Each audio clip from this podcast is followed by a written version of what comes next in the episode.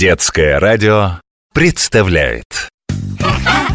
Дети все без исключения академики с рождения. Интересно детям знать про все на свете. КВА! Клуб веселых академиков.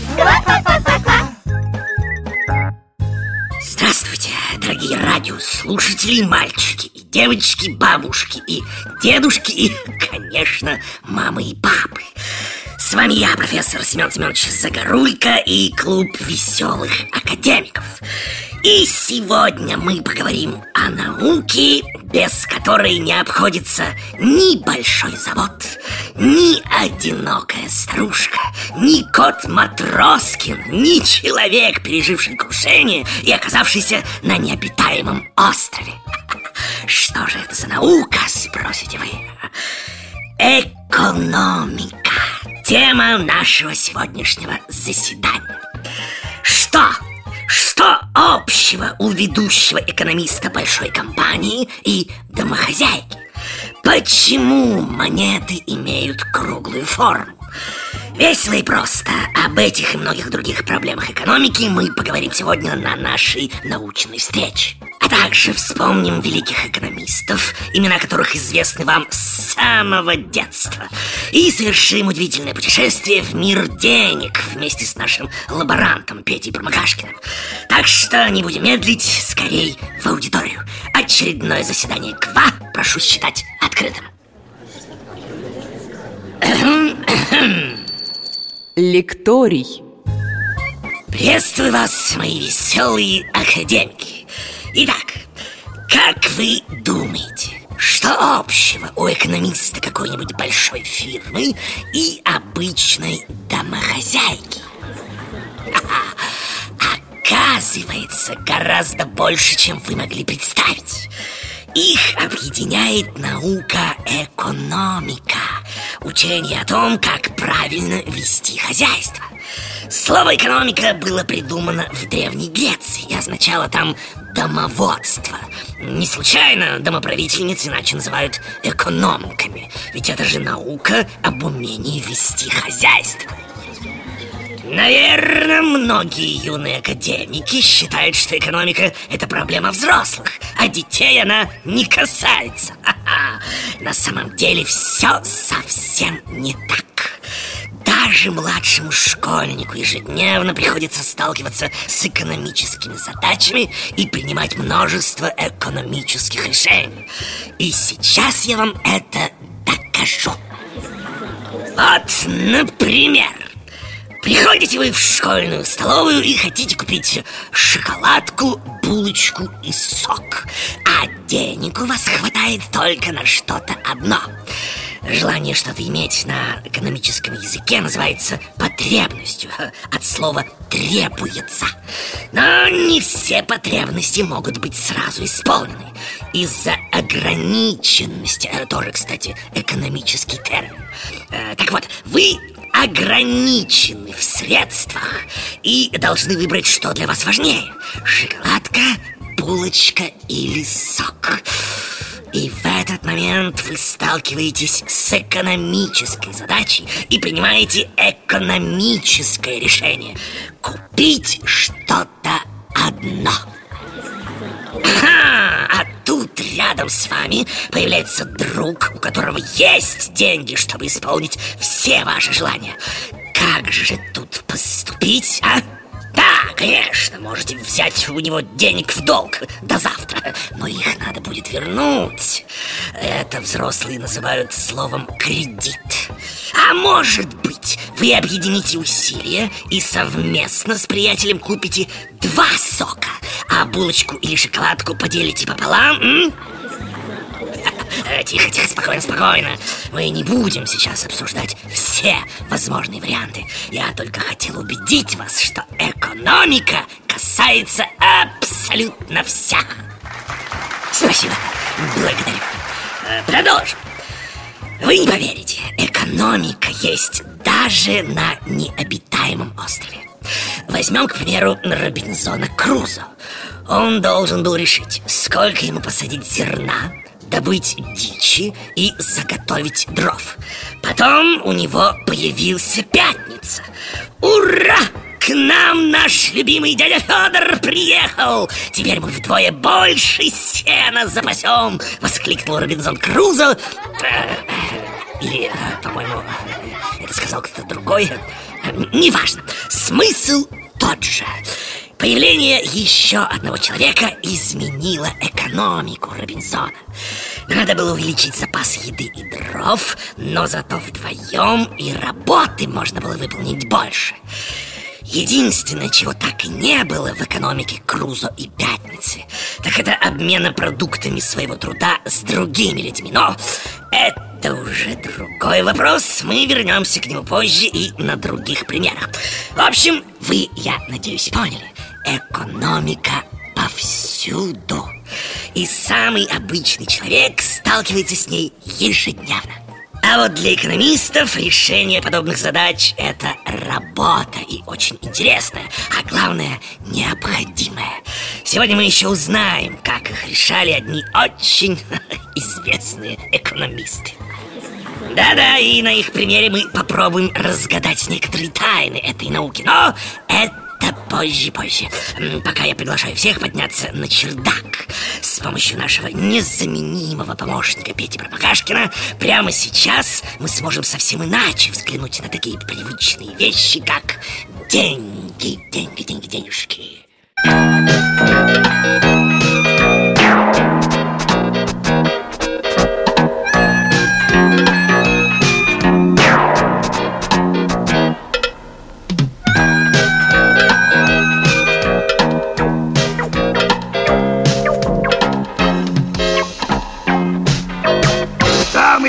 Господа! Сейчас вы услышите трагическую и поучительную историю о мальчике Бобби, который любил... Да, любил деньги. Рассказывай. С рождения Бобби поймальчиком был. Молодец. Имел Бобби хобби, он деньги любил. Хороший мальчик. Любил и гобил что было дальше? Все дети, как дети, живут без забот. Счастливое детство. А Боб на диете не ест и не пьет. Бедненький мальчик. Копилку кладет. Деньги, деньги, дребе, деньги, позабыв покой и лень. Делай деньги. Делай деньги, а остальное все дребе день. А остальное все дребе день. Дальше что было? Здесь пеник, там шиллинг, а где-нибудь фунт. Большие деньги. Столбовый мошенник, мошенники плут. Почему мошенники плут? Скопил целый путь. А, молодец. Но в том-то и дело, что он не один. Почему? Кто больше всех деньги на свете любил? Человек наш. Боб это забыл. Деньги, деньги, трепи, деньги, позабыв. Покой и лень. Делай деньги. Делай деньги. А остальное все трепи, Дамы и господа, подайте кто-нибудь, кто сколько может. Ква! Клуб веселых академиков!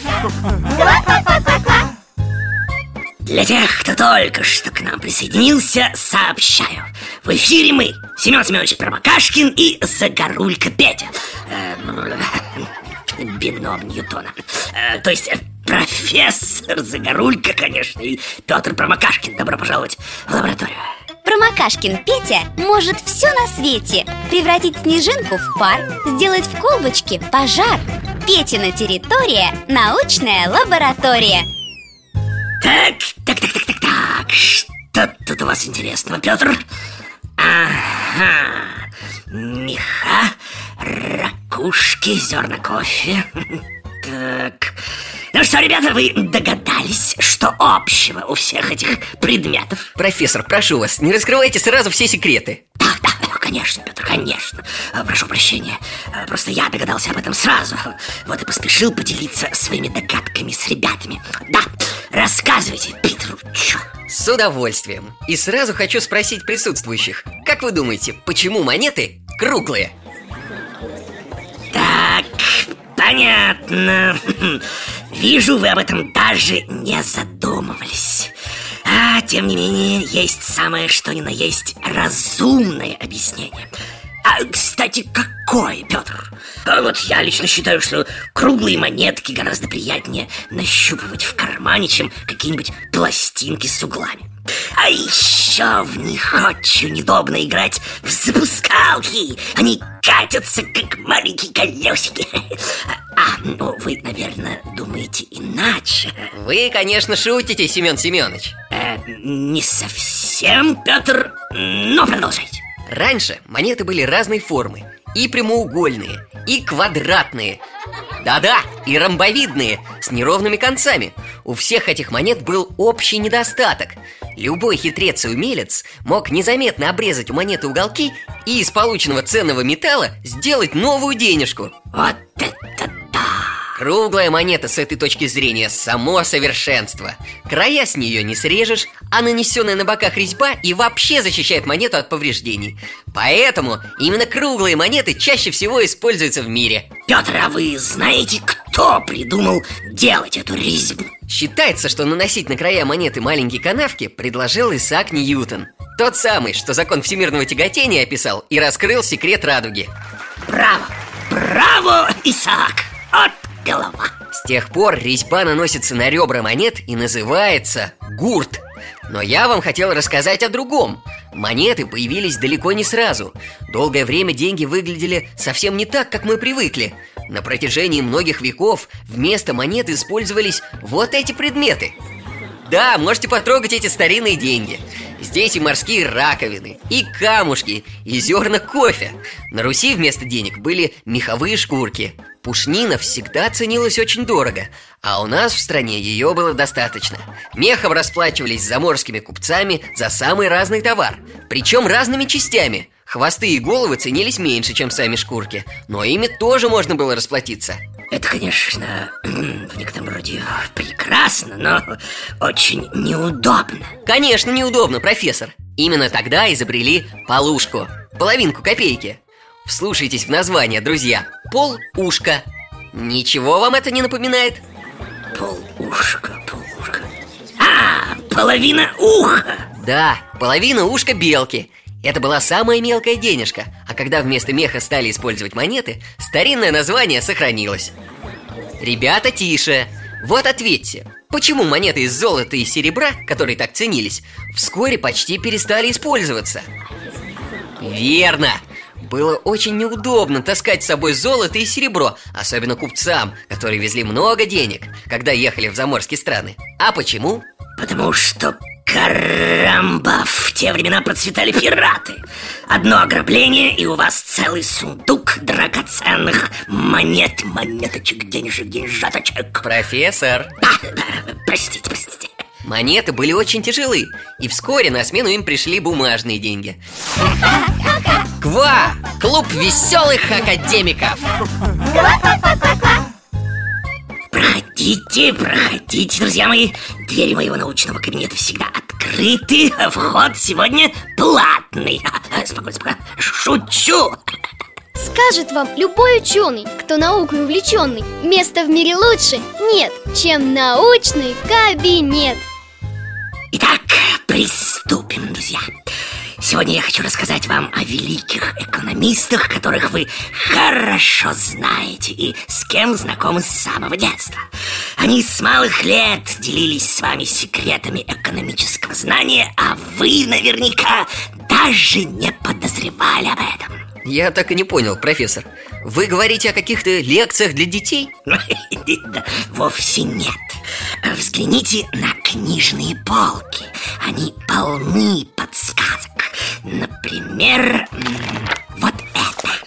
Том усердно белил забор. Но энергии хватило ненадолго. Он начал думать о том, что скоро другие мальчики пойдут из дома в разные интересные места И поднимут Тома на смех за то, что его заставили работать Он вынул из кармана все свои сокровища и произвел им смотр. Ломаные игрушки, шарики, всякая дрянь Может годиться на обмен, но едва ли годится на то, чтобы купить себе хотя бы один час полной свободы Это роман американского писателя Марка Твена «Приключения Тома Сойера» Я понял, профессор Речь идет о том, как Том блестяще решил возникшую перед ним проблему Как выполнить неинтересную работу и при этом не делать ее Верно том думает об обмене. Обмен – одно из понятий экономики. Когда, например, родители идут на работу, они меняют свой труд на деньги, то есть на зарплату. Когда мы идем в магазин, мы меняем деньги на продукты, игрушки, книги или одежду. Однако все накопления Тома Сойера были слишком малы, чтобы в обмен на них попросить кого-то поработать. Тогда ему в голову приходит прекрасная мысль. Он, как истинный экономист, придумывает гениальное решение. Том убеждает всех, что белить это здорово, и к нему выстраивается очередь. В итоге его работа становится товаром, за который он еще и получает целое яблоко. Гениально придумано! Выходит, Том Сойер отличный экономист Он все рассчитал Об этом речь А теперь, Петр, достаньте с полки книгу нашего русского писателя Николая Носова «Незнайка на Луне» Я докажу всем, что это настоящий учебник по экономике. Так, а где? А, вот эта книга. Там есть закладка. Открой и м, прочитай. За столом сидел Пончик и торговал солью. Нет, не здесь. После того, как Пончик стал добывать морскую соль и продавать ее в ресторане, прошло некоторое время. Вот, читай здесь. Пончик стал раскидывать умом. Как бы нажить на соли побольше денег он решил увеличить добычу этого ценного пищевого продукта и основал соляной завод. Он нанял неподалеку от моря старенький подбитый ветром сарайчик, купил полдюжины больших медных ступок, и завод был готов. Шестеро рабочих на этом заводе только и делали, что толкли соль в медных ступках. Трое рабочих заготавливали сырье, то есть таскали с морского берега кристаллы соли. И, наконец, еще трое рабочих разносили в мешках готовую соль по столовым и ресторанам. Сам Пончик теперь ничего не делал, а только получал деньги. Вот это да! Читайте дальше, Петр! Каждому своему рабочему он платил в день по фертингу. Весь расход на оплату рабочих составлял таким образом лишь 12 фертингов в день В то время как всю дневную добычу соли он продавал владельцам ресторанов за 240-250 фертингов. Выходило, что клал в свой карман пончик чуть ли не в 20 раз больше денег, чем отдавал рабочим В результате чего богател. Вот это да! Это же настоящий учебник по практической экономике Пожалуй, мне нужно перечитать эту книгу Это я всем советую сделать Тем более на этом история Пончика не заканчивается Другие проведали, где Пончик берет соль И построили на берегу другие солевые заводы Как ты думаешь, Петр, это было хорошо? Думаю, соли с каждым днем добывалось все больше, поэтому продавалась она все дешевле и уже не приносила такой большой доход пончику, как прежде. Это называется конкуренция когда у человека есть выбор, что и у кого покупать. В такой ситуации обычно понижают цены, чтобы сделать свой товар более привлекательным. Для покупателя это всегда хорошо. Да, верно, верно. Профессор, а я, кажется, вспомнил еще одну поучительную историю. Она о том, что настоящий экономист не должен доверять кому попало. Ну-ка, ну-ка, что вы имеете в виду? Сейчас, сейчас, профессор. Вот, вот эта книга. Так, так, так. Рой ямку, клади золотые, посыпь солью Зачерпни из лужи, полей хорошенько. Буратино! Алексея Толстого! Отличная история! С точки зрения экономической практики, кстати, она не такая уж глупая Многие люди в настоящее время, чтобы приумножить свои богатства, кладут накопления в банк и получают прибыль. Но надо знать, профессор, в какой банк положить деньги, чтобы это было надежно. Вы правы, Петр, но об этом нашим юным академикам пока можно не беспокоиться. А, к тому же взгляните на часы. Заседание нашего научного клуба подошло к концу. Пришло время прощаться, а мне обменять мои накопления на чашечку ароматного кофе. До новых открытий, идей, наши веселые академики. Читайте книги. Они приведут вас в мир знаний. Мир знаний бесконечен, ребята. А вот время нашей встречи, увы, наоборот, уже закончилось До свидания, друзья! Дети все без исключения академики с рождения Интересно детям знать про все свете Ква! Клуб веселых академиков! Ква-ква-ква-ква!